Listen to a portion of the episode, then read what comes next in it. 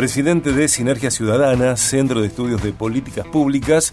Estamos invitadísimos a navegar sinergiaciudadana.org. Anteriormente charló acerca de la boleta única a nivel nacional, sí o no. Está aquí en estudios el doctor Damián García. Dami, bienvenido. ¿Cómo estás, Sergio? ¿Cómo está mi tocayo ahí? ¿Cómo está toda la audiencia?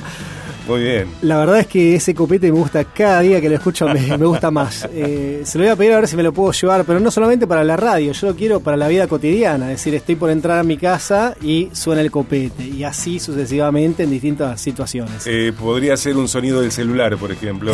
Entra una llamada y el copete el rito que me vaya presentando en distintos lugares. Qué lindo, qué lindo. Pero me encanta, la verdad que me encanta. Bueno. Bueno, eh, es uno de los copetes que se sumaron eh, con algunos columnistas que se sumaron en esta etapa, vos entre ellos. Y bueno, con Lean charlábamos eh, antes de comenzar con su tema, y, te pido lo mismo en tu caso, antes de charlar del Censo Nacional de Población, Hogares y Viviendas. bueno, qué lindo lo del martes, lo del martes pasado, cuando BDG cumplió 12 años y bueno, fuiste parte y, y disfrutamos tanto ese martes, ¿no? Es especial. Sí, sí, sí, muy especial. Yo personalmente me estoy sumando ahora, pero la verdad que es un orgullo sumarse a un equipo que se lleva tan bien, porque eso es, muy difícil transmitir el tema de, de, llevarse bien, ¿no? O sea, yo siempre pienso que cuando uno se lleva mal, en, sobre todo en este tipo de, programas o en algo que se produce para la gente, para que lo escuche, para que lo vea la gente, cuando uno se lleva mal, eso se transmite. Y cuando uno se lleva bien, eso también se transmite. La verdad que la buena onda que hubo acá el martes, eh, cómo se hizo un, raconto de, todos estos años, de todas estas personas, porque me imagino para vos, Sergio, también los recuerdos que tenés de cada uno de los que fueron columnistas, los que fueron formando parte y, de, este programa que como también te pregunté yo al aire, que a lo mejor te, lo dije, que, ya es, es parte de tu vida y, vos sos parte del, programa también, una parte importantísima. Eh, tal cual, tal cual lo, describís. Eh, yo estoy totalmente acostumbrado y apasionado por hacer preguntas, no por contestarlas. Eh, cuando alguien me pregunta, me, a mí me, viene muy bien, yo lo recibo muy bien porque también me permite como pensar o repensar algunas cuestiones que normalmente no pienso. Yo estoy pensando en, en quien llega, sea un entrevistado, una columnista, bueno, en hacer las preguntas yo, no en, contestarlas. Así que estuvo buenísimo lo que me preguntaste, porque claro, eh, viaje es inseparable de mi vida eh, y tiene todo que ver con, conmigo y, bueno, no únicamente conmigo, pero por supuesto que, tiene todo que ver conmigo. Así que, bueno, gracias, Dami. Eh, un gran martes, un gran programa el, pasado. Y, un gran momento para, para el país, para la democracia del país, tiene que ver con el Censo Nacional de Población, Hogares y Viviendas. Este miércoles, después de 12 años, se va a realizar este censo con el objetivo de conocer las principales características demográficas y socioeconómicas de Argentina el operativo comenzó en áreas, yo no sabía esto, en áreas rurales eh, ya comenzó y el miércoles se va a llevar a cabo en todas las localidades urbanas del país y uno de los cambios que vos nos vas a contar a la par de, de varios detalles más es la posibilidad de completar el cuestionario de manera digital. Sí, exactamente. O sea, lo que va a pasar ahora es este censo, nuevamente el último, recordemos que el último se hizo en octubre del 2010. Comúnmente eh, estos censos se hacen cada 10 años, bueno, por, obviamente por cuestiones de, que tienen que ver con la pandemia se postergó un par de años más y ahora efectivamente se empieza a realizar este censo. Este censo lo que tiene ahora, como bien estaba diciendo vos, es que se puede realizar de manera digital, se puede realizar de manera digital hasta el miércoles a las 8 de la mañana. Eso es importante que lo conozca la gente, no es que lo pueda hacer hasta incluso el miércoles a cualquier hora, no, no, a, partir del miércoles a las 8 de la mañana, que es cuando empiezan a salir los censistas a todas estas ciudades, a todas estas localidades urbanas, que es lo que estaban diciendo, porque los, las rurales ya comenzó, justamente porque es bastante más complicado llegar a determinados lugares, que es distinto con, lo que pasa con las ciudades. Bueno, hasta las 8 de la mañana tienen la oportunidad de hacer el censo de manera digital. Ahora, el tema de hacer el censo de manera digital, ¿evita que vos tengas que estar en tu casa? No. No, en absoluto.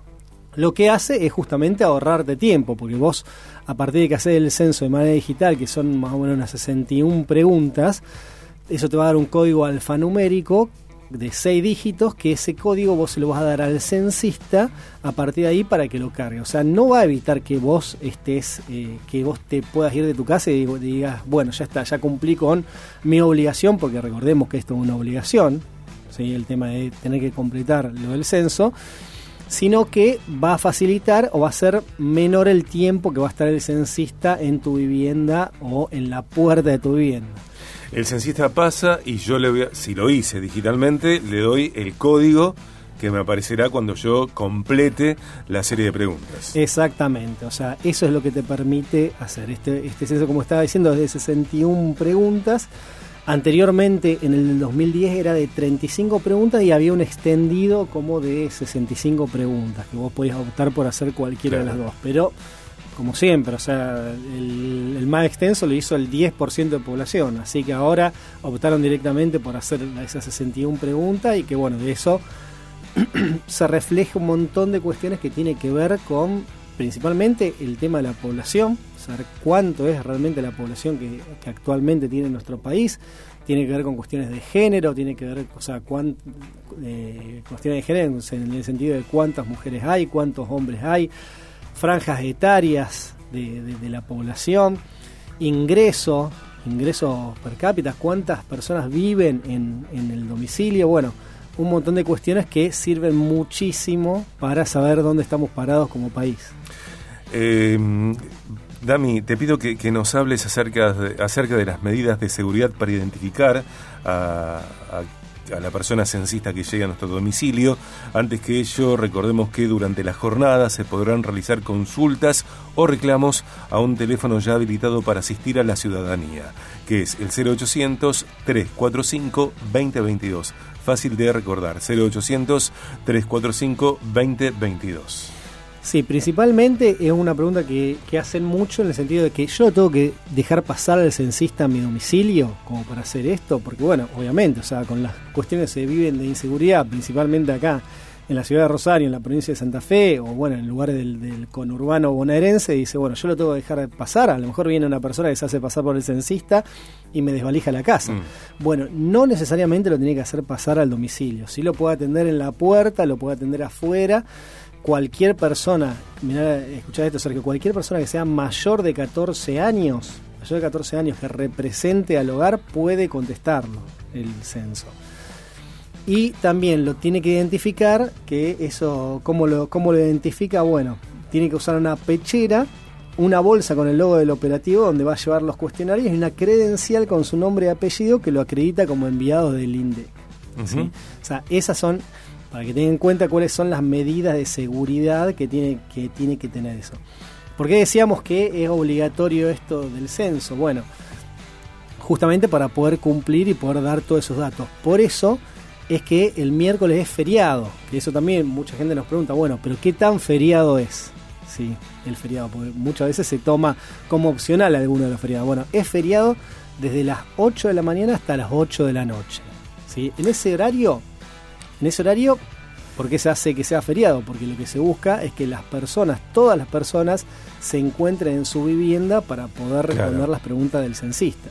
Entre las 0 y las 20 no se podrán realizar funciones teatrales, exhibiciones cinematográficas, competencias deportivas ni reuniones públicas. Estarán cerrados los restaurantes, confiterías, roticerías, panaderías y comercios en general. Sí se mantendrán las guardias de servicios esenciales. Sí, exactamente. Y también puede pasar este tema que después de las 20 horas muchos de los comercios puedan abrir. Es decir, si vos tenés un, un partido de fútbol a las 8 o las 9 de la noche en una cancha de fútbol 5, bueno, probablemente esté abierta la cancha de fútbol 5, porque el, impedimento es justamente hasta las 8 de la noche, después de las 8 de la noche.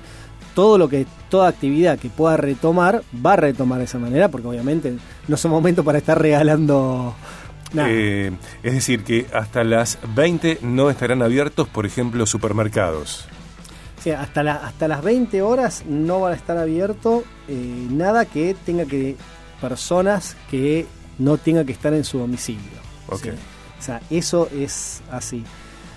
Después, otra de las preguntas que, se hace comúnmente.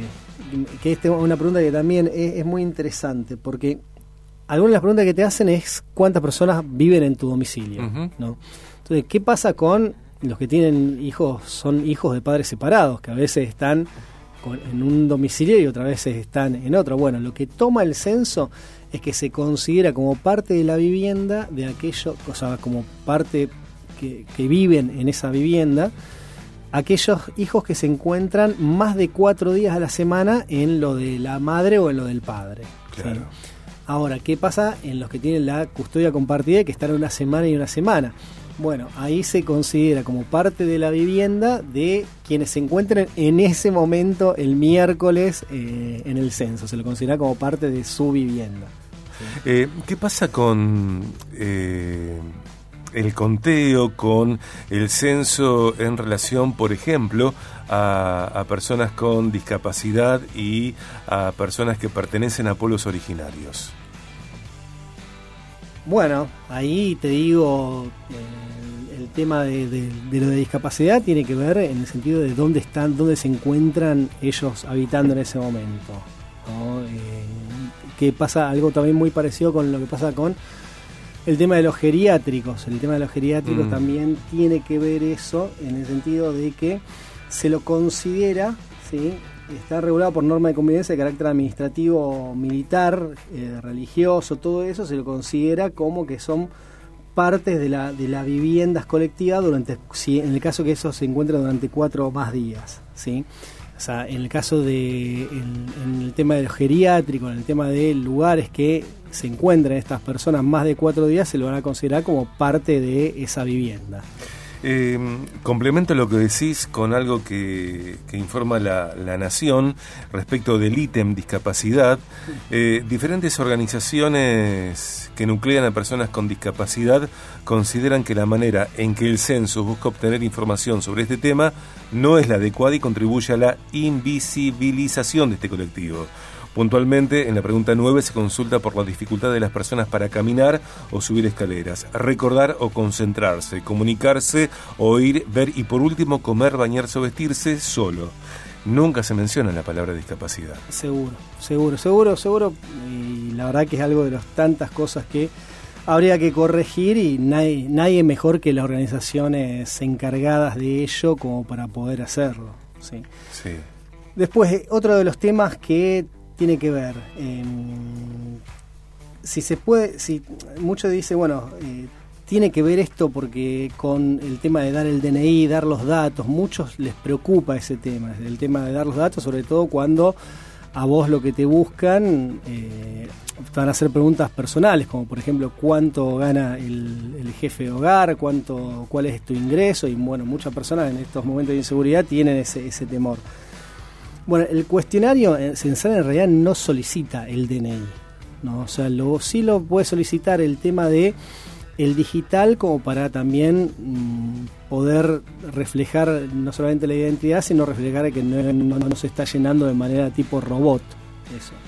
Pero en realidad el cuestionario no solicita el DNI, o sea, lo que buscan es la información de las personas que están ahí, pero no buscan la información específica de Sergio Contemori y de Damián García. Lo que van a buscar es la información de quienes se encuentran en esa vivienda en el sentido de lo que estábamos diciendo antes, cuántas personas viven en el hogar, cuánto es eh, lo que gana, como para también llevar, eh, porque también parte de esto, lo que va a reflejar este censo es cuántas personas realmente se encuentran bajo la línea de la pobreza, ¿sí? que es algo que lo hace, lo va siguiendo el INDEC, pero lo que lo está haciendo siempre el INDEC siempre tiene desactualizado en cuanto a la cantidad de gente que vive en el país. Bueno, ahora esta información va a ser mucho más fidedigna y de, y de, también de cuál es el promedio de personas que viven en, cada uno de los hogares, cuál es el, promedio de personas que viven en la vivienda, cuánto es la edad que tiene, cuál es si es, si es una población que tiende a, a, vegetarse o todo lo contrario,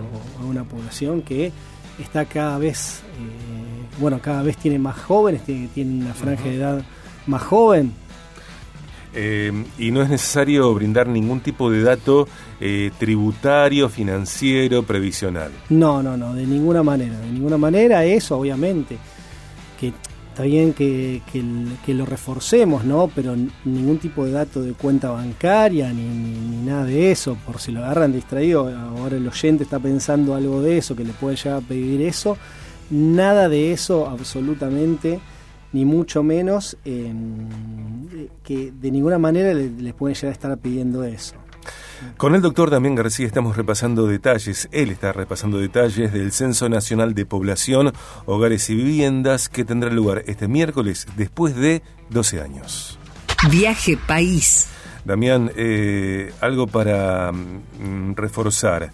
Eh, ¿Qué negocios pueden abrir este miércoles? Bueno, eh, podrán permanecer abiertos prestando servicios comercios e instituciones como hospitales, centros de salud, estaciones de servicio, farmacias, entre otros. Y no pueden abrir este miércoles eh, hasta las 20, lo dijimos, eh, restaurantes, bares, confiterías, casas de expendio de bebidas y similares, roticerías, panaderías y todo tipo de comercio de venta de artículos alimenticios y bebidas. Es decir que si vos decís, bueno, no me voy a quedar en casa porque me voy a tomar algo, no vas a encontrar nada, abierto, hasta, las abierto hasta las 20 horas. Después de las 20 horas va a salir todo el mundo. Y bueno, finalmente, otra de las preguntas que hace, bueno, ¿cuándo van a estar los resultados? Bueno, el jueves 19 de mayo, o sea, el día siguiente del censo, el INDEC tiene previsto informar cuántos habitantes viven en Argentina. Tres meses después va a ser una estimación de todas las tasas básicas, sexo, edades, poblaciones según regiones, y recién a los ocho meses va a estar el final. O sea, a los ocho meses va a estar el final con todo el detalle de quiénes somos, cuántos somos y cómo vivimos los argentinos en este bendito país. Gracias, Damián querido. No, muchas gracias a ustedes. Un abrazo para toda la audiencia. Eh, información clara, transparente, precisa, la que trajo el doctor Damín García respecto del Censo Nacional de Población, Hogares y Viviendas. Eh, pasan 30 minutos después de las 2 o antes de las 3, como te guste. Eh, llega Claudia Kovalzuk con el servicio informativo 895 y después un momento del que te voy a hablar después de escuchar eh, la canción de mi amigo Manuel Busterla que grabamos allá por el año 2013 en el CH Studio.